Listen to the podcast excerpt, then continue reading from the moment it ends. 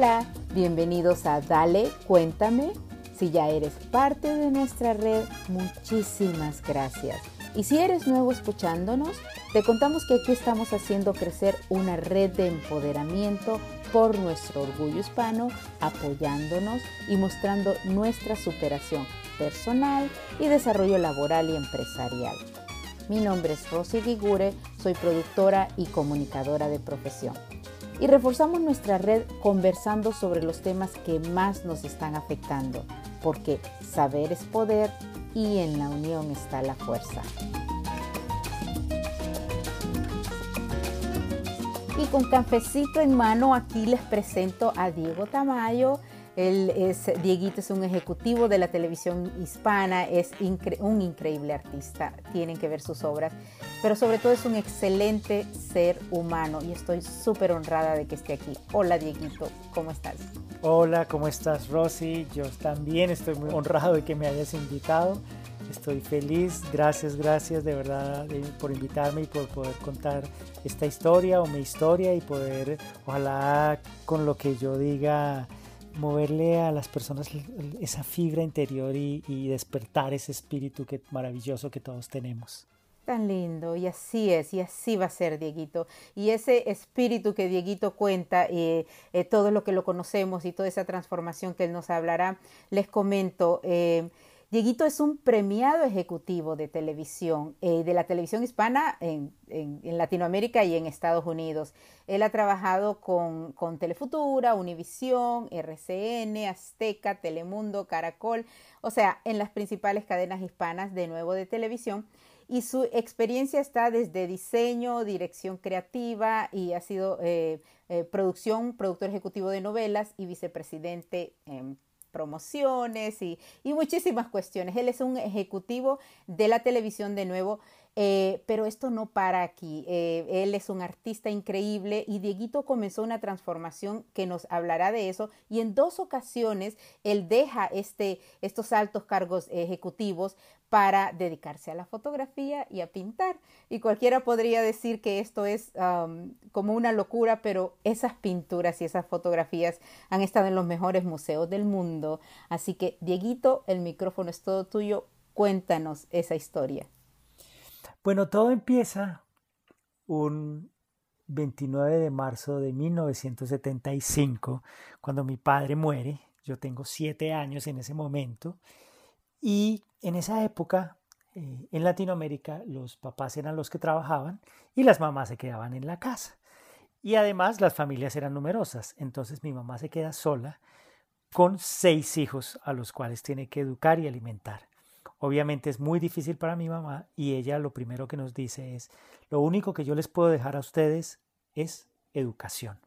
Entonces en esa época se compraban semanalmente unos libros que eran como unas enciclopedias donde uno podría, donde aparte de ir al colegio uno estudiaba. Entonces mi mamá compra esos libros, que es la enciclopedia temática, que son 12 tomos, uno por semana. Al finalizar esa semana, e, esos 12 tomos que se entregaban por semana, le regalan a mi mamá una enciclopedia del arte como premio por haber comprado toda la otra enciclopedia anterior. Y esos son los libros con los que yo empiezo a crecer. Y empiezo a leer desde los siete años, miraba para arriba, para abajo, todo, me aprendí las pinturas, me leía las historias de todos los pintores y desde ahí empecé a, em, amar el arte. Y eso me llevó a estudiar diseño, a estudiar fotografía y a meterme en ese mundo del arte. Pero curiosamente cuando empecé a estudiar ese mundo del arte, también empecé a entender que podría yo ampliar mucho más esta educación, eh, no solo en el arte, sino en la publicidad y en la televisión. Me, me gustaría también contarles un poco desde desde mucho más de atrás esa historia porque es que hay una cosa que cuando yo doy charlas eh, a las personas en universidades y en lugares públicos, hablo de esto. Cuando yo iba al colegio primero, pues fue muy difícil porque mi papá murió y quedamos, mi mamá quedó sin dinero, una madrina, las madrinas en Latinoamérica son muy reconocidas, me pagó el colegio y mi hermana mayor me pagó la universidad con dificultades. Así que yo a veces o almorzaba en la universidad o me iba o tomaba transporte hasta la casa o tomaba el transporte y no podía almorzar en la universidad. Eso era de 8 de la mañana a 5 de la tarde. Fue una vida bastante, eh, no diría que difícil, fue compleja porque porque no tenía el dinero que tenían las demás personas que estudiaban a mi alrededor, pero eso no me impidió seguir estudiando, seguir preparándome y en algún momento empecé a trabajar y hacer las prácticas en los canales de televisión y de ahí empecé a, a, crecer en lo que hacía. ¿Y por qué considero yo que empecé a crecer en lo que hacía? Porque siempre quería hacer las cosas de forma diferente. Nunca quise hacer las, las cosas como lo hacían los demás. Siempre buscaba cuál era un camino distinto, diferenciador y eso me fue llevando a ganarme muchos premios internacionales y esos premios internacionales me llevaron a Estados Unidos y en Estados Unidos me dieron eh, una visa que se llamaba visa de talento extraordinario con la cual pude trabajar y entonces entré a, Telemundo, eh, luego Univisión y Telefutura y estando en Telemundo empecé a hacer un trabajo como, como senior producer y a los dos años me nombraron vicepresidente de programación encargado de, producción de telenovelas eh, en diferentes países, especialmente Colombia. Así que empecé a trabajar y a trabajar y a trabajar y a vivir tan ocupado y tan lleno de compromisos, con un muy buen sueldo, eso sí, porque eh, es el cargo de vicepresidente lo lleva a uno a tener un, sueldo importante. Y yo les cuento a las personas este, esta historia y es que un día típico mío cuando estaba en esa época, me levantaba, abría mi ventana, tenía el mar al frente, en el apartamento en un piso 18, desayunaba, bajaba, me recogía una limusina, me iba al aeropuerto, tomaba un avión en primera clase, llegaba a Los Ángeles desde Miami, me quedaba en el Beverly Hills Hotel, tenía una reunión ahí, o dos o tres reuniones, salía por la noche al Piet Mondrian, los que viven en Los Ángeles conocerán el Piet Mondrian, íbamos a cenar allá, una cena exquisita, deliciosa, con gente muy famosa. Al otro día, eh, esa noche regresaba al hotel, al otro día limusina, primera clase, aeropuerto, llegada a la casa, y así eran mis días típicos de trabajo. Pero un día me di cuenta que yo no estaba siendo tan feliz con todo eso que estaba haciendo. Y decidí renunciar y dejé todo a un lado. Y dejé todo a un lado, ¿por qué? Porque quería ser más útil para mí mismo y para los demás. Entonces empecé a escribir y a hacer fotografías y curiosamente duré dos años, dos años que no trabajaba, pero nunca me faltó el dinero. ¿Y por qué, por qué nunca me faltó el dinero? Porque siempre tuve una actitud positiva frente al dinero y frente a la vida. Perdóname, perdóname. Y eh, me dices eso que eh, ibas a decir ahora, pero como nos cuentas tu historia y luego vamos a esa parte de esa transformación en donde es de, de vicepresidente y tener eh, bastante nunca te faltó el dinero. Quiero que, que, nos vayamos, porque ahorita la gente te ubicó como esto, como este ejecutivo, y creo que también tuviste tu divorcio en ese tiempo. No, también tuviste otros casos que otras personas se pueden sentir identificadas. Ese cambio, esa transformación, ese clic, si acaso, Dieguito, cuéntanos y cuéntanos lo que más has aprendido a partir de ese, de ese momento. Mira, estando yo en ese momento eh, de éxito, por llamarlo de alguna manera, eh, siendo un ejecutivo exitoso, de pronto mi matrimonio se acaba, entro en crisis y entro en crisis porque después, les voy a contar más adelante por qué entré en crisis y por qué logré salir de la crisis. Y entré en crisis porque me divorcié, renuncié al trabajo, me dediqué a hacer solamente fotografía, a hacer arte y empecé a entender en medio de la crisis, sobre todo una noche, un 24 de diciembre, estaba 24 de diciembre y 31 porque duré esa semana solo en mi apartamento, absolutamente solo mientras el, país entero estaba en fiesta, en celebración. Yo estaba solo en mi casa y dije, bueno, algo está pasando conmigo. Y decidí empezar a entenderme. Y dije, quiero cambiar y quiero ser un mejor ser humano y sobre todo para mí mismo. Y entendí después de ir a terapias, después de leer muchos libros, leí muchos libros, sobre todo hay un libro que me cambió la vida que se llama Conversaciones con Dios de Neal Donald Walsh. Y empecé a leer a Miguel Ruiz y empecé a leer a Brian Weiss y empecé a leer mucho y a investigar y a analizar y a entender sobre la vida. Y entendí que yo realmente no me amaba a mí mismo. No me amaba a mí mismo, sino que buscaba el amor en los demás y buscaba la aceptación en los demás. Cuando yo logré entender eso, empecé a trabajarme y desde ese punto para acá llevo ocho años trabajando mi espíritu, trabajando mi conciencia y trabajándome a mí mismo para poder salir adelante en este mundo y salir adelante sobre todo como ser humano y como persona y poderle a otras personas contar esta historia y contar muchas más historias y ayudarlos también a entender y a salir adelante.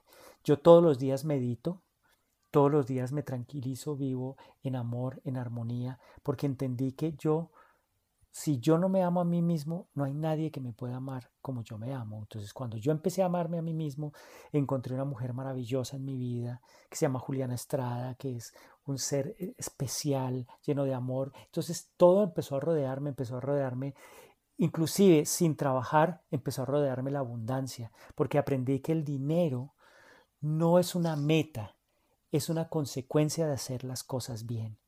Y empecé a hacer las cosas para ayudar a las demás personas. Y cada vez que ayudo a alguien de alguna manera, ya sea económicamente, ya sea espiritualmente, ya sea con consejos, se me devuelve absolutamente la abundancia, la felicidad, la tranquilidad. Y eso es una cosa que aprendí. La vida no se trata de uno mismo, la vida se trata de cómo tocas a las demás personas y cómo los ayudas a salir adelante y a empoderarse ellos mismos.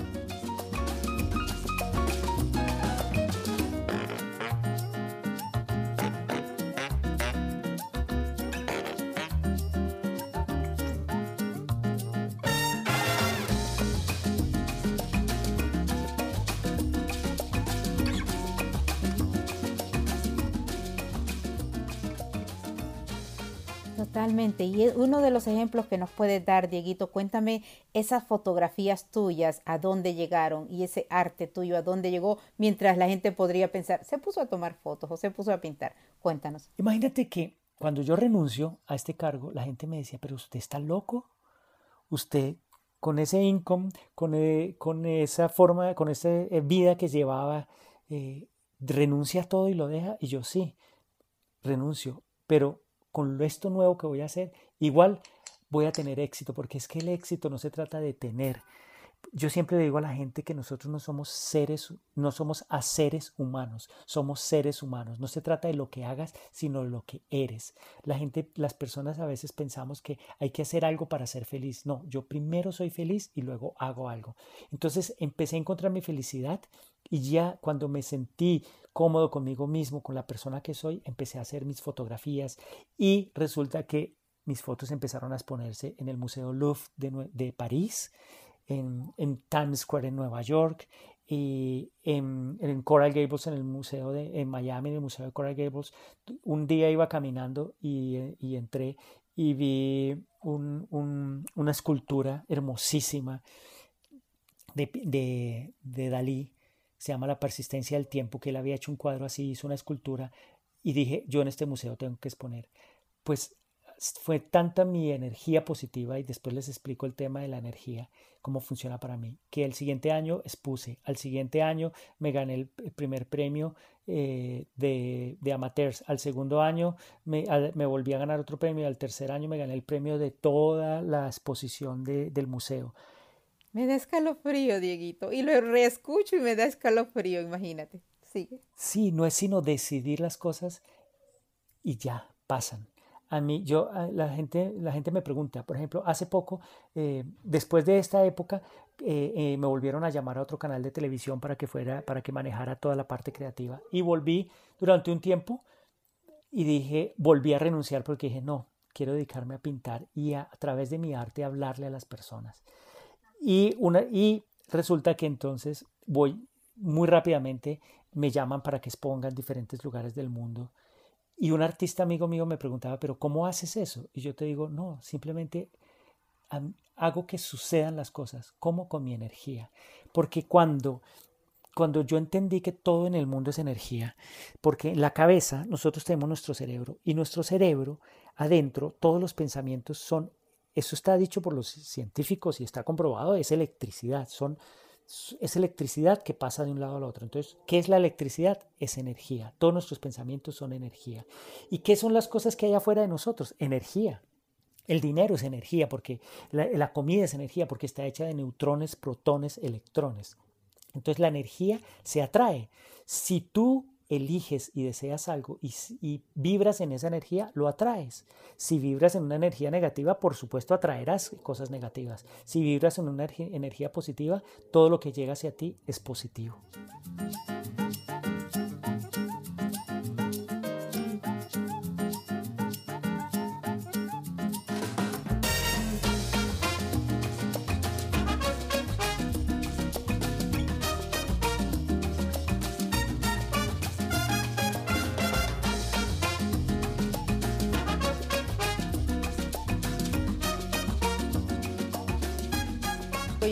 Definitivamente he, he, vivido situaciones similares y, y, siempre repito, independientemente de lo que creamos, que sí, esa fuerza superior, pero es lindo y divino eh, y que concuerdo mucho contigo, amarnos a nosotros mismos, realmente querernos a nosotros mismos y entonces ser ese ser humano, ¿no? Y, de verdad, como, como tú me decías, el dinero, eh, no como yo, que muchísimas veces, ah, no, no importa el dinero, no importan los premios, o sea, yo disfruto lo que hago, pero tampoco así, ¿no? Saber que es clave, pero al mismo tiempo saber que, que no somos esclavos de, de él, ¿no?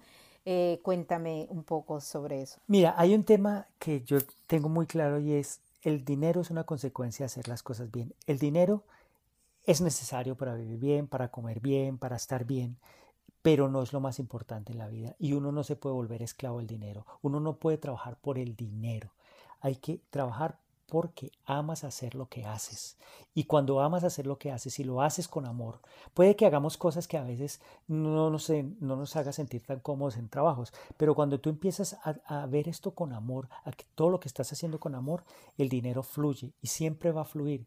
Entonces yo siempre he dicho, ay, el dinero no es malo. Es que imagínate que mucha gente dice, mucha gente en el subconsciente, dice, o, simplemente hablando porque hay que aprender a cuidar las palabras. Las palabras son importantísimas porque las palabras son los que, la que lo, es lo principal que te genera. El pensamiento, la palabra y el hecho es lo que te atrae las cosas. Y cuando mucha gente dice, ay, es que tener mucho dinero es malo, es que si yo tengo mucho dinero me vuelvo malo, le, tener tanto, el dinero no cae de los árboles. Hay mucha gente que dice esas cosas y obviamente pues no, no le va a llegar el dinero. Yo, por el contrario, digo, yo soy abundante, recibo el dinero con amor y lo uso con amor. Lo importante de tener dinero no es para atesorarlo, sino para poder ayudar a los demás. Y cuando uno ayuda a los demás, cuando uno le da a los demás, recibe siete veces o más veces eso que has dado. Totalmente. Y hay algo también cuando las personas, eh, Dieguito, eh, de nuevo, tenemos problemas eh, o no nos entendemos, y yo he llegado, de verdad, han sido tres años también transformativos para mí, pero he llegado a la conclusión de que, que, hay que respetar al otro, ¿no? Porque cada quien vive desde su punto de vista. Y luego últimamente estaba, sí, pero porque yo sí puedo respetar? No importa, no importa lo que cada quien piense y si está totalmente en algo opuesto a lo que yo piense, pero yo quisiera que esa persona me respetara. Me encanta que, tú me dices algo como cuando uno ataca es realmente una defensa. Cuéntame así como para irnos a esos, a esos momentos en que tenemos esos conflictos. Mira, hay una cosa que para mí es fundamental en la vida y yo aprendí es cuando tú vives feliz y tranquilo cuando amas las diferencias.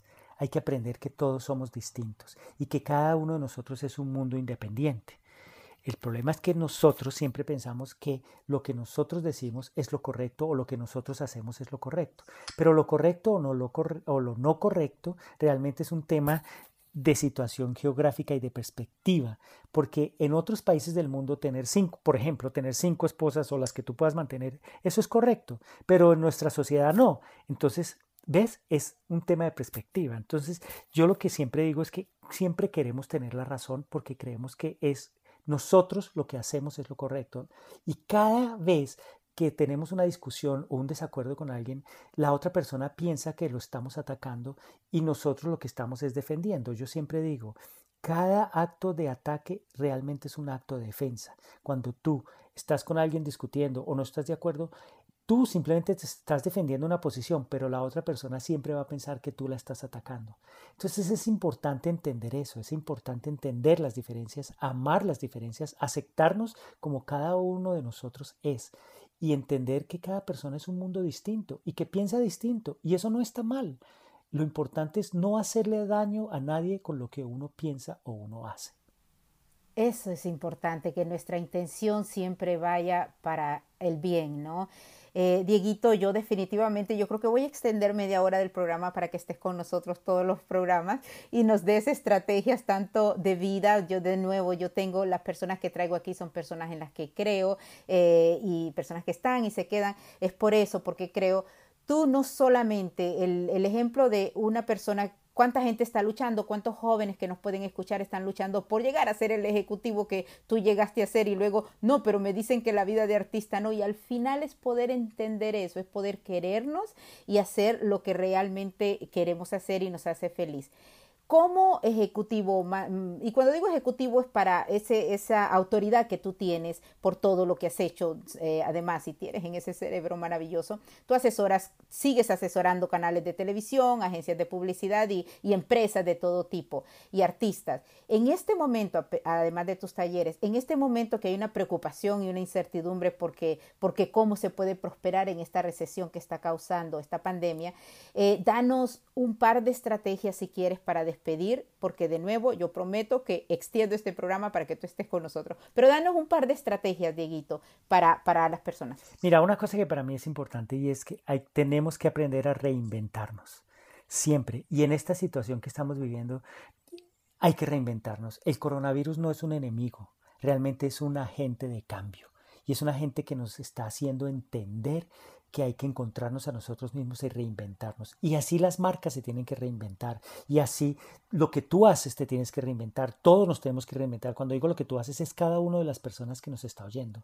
¿Cómo se reinventa uno? Existen las redes sociales. Que no las sé manejar, apréndelas a manejar que eres un experto manejándole, ayúdale a los demás a encontrar su camino. Por ejemplo, ahora mucha gente permanece en su casa. Si tú tienes un producto, tienes que encontrar la manera de distribuirlo. Lo puedes distribuir a través de las redes o lo puedes mandar. Hay gente que puede salir y ir a las casas y llevar. Consigue esta gente, tienes un producto, muéstralo en las redes, muéstralo y distribúyelo. Hay que reinventarnos. Y sobre todo hay que reinventarnos desde el corazón. Hay que entender que esto no es para estar angustiados, es para saber, oiga, ¿qué puedo hacer? Las crisis siempre son oportunidades para salir adelante. De las crisis han salido los mejores inventos de la humanidad. Oh, maravilloso, eres un ser divino, eres un ser muy lindo, de verdad que gracias por existir, Dieguito. A mí me encanta y yo estoy de acuerdo contigo, tú lo dijiste el otro día, lo escribiste y yo eh, lo reposteé porque decía... Eh, que estamos viviendo, estoy, yo me siento, no sé si la palabra es afortunada, porque pues no sé, pero, pero sí estamos viviendo en un momento histórico que, que, que, hay que hay que ver, ¿no? Y hay que irnos al interior y ver cuál es el cambio que necesitamos hacer. Aparte de tu contacto, ¿dónde te encuentran en Instagram? Dime eh, un último consejo para la audiencia. Mira, es importante eh, que todos entendamos que el amor propio es fundamental en la vida voy a decir, cuando tú te amas, sabes que puedes lograr cualquier cosa. Todos tenemos una virtud, todos, todos, absolutamente todos. Hay que encontrar cuál es la tuya. Todos tenemos una habilidad, encuentra cuál es tu habilidad. Nadie se queda sin tener una habilidad. A este universo llegamos con habilidades, así que descúbrela y sácala adelante. Y si quieres escuchar más de mí, ver mis trabajos artísticos, ver, eh, leer lo que, lo que escribo, eh, mi Instagram es Tamayo Artist, Tamayo con Y y como el maestro Tamayo mexicano, el pintor, y Artist en inglés de artista, Tamayo Artist. Estoy en Instagram. Un abrazo, corazón. Muchísimas gracias por haber estado aquí. Espero tenerte pronto. Gracias, Dieguito, de verdad con todo mi corazón. Y gracias a todos nuestros entrevistados, orgullo hispano, como Diego Tamayo, que hemos tenido y que seguiremos teniendo en este espacio. Búscanos como Dale Cuéntame en Facebook, en Instagram y también en Twitter. Y así sabrás cómo escuchar todos nuestros episodios en cualquier momento. Solo busca Dale Cuéntame. También ahí en nuestras redes sociales les vamos a compartir el contacto de Dieguito Tamayo. En estos momentos históricos, conéctate con nuestra red de empoderamiento. Nos va a encantar que te unas, porque saber es poder y en la unión está la fuerza. Y así todos juntos salimos adelante mostrando nuestro poder latino. Yo soy Rosy Guigure, gracias por escucharnos y conectarte. Hasta la próxima.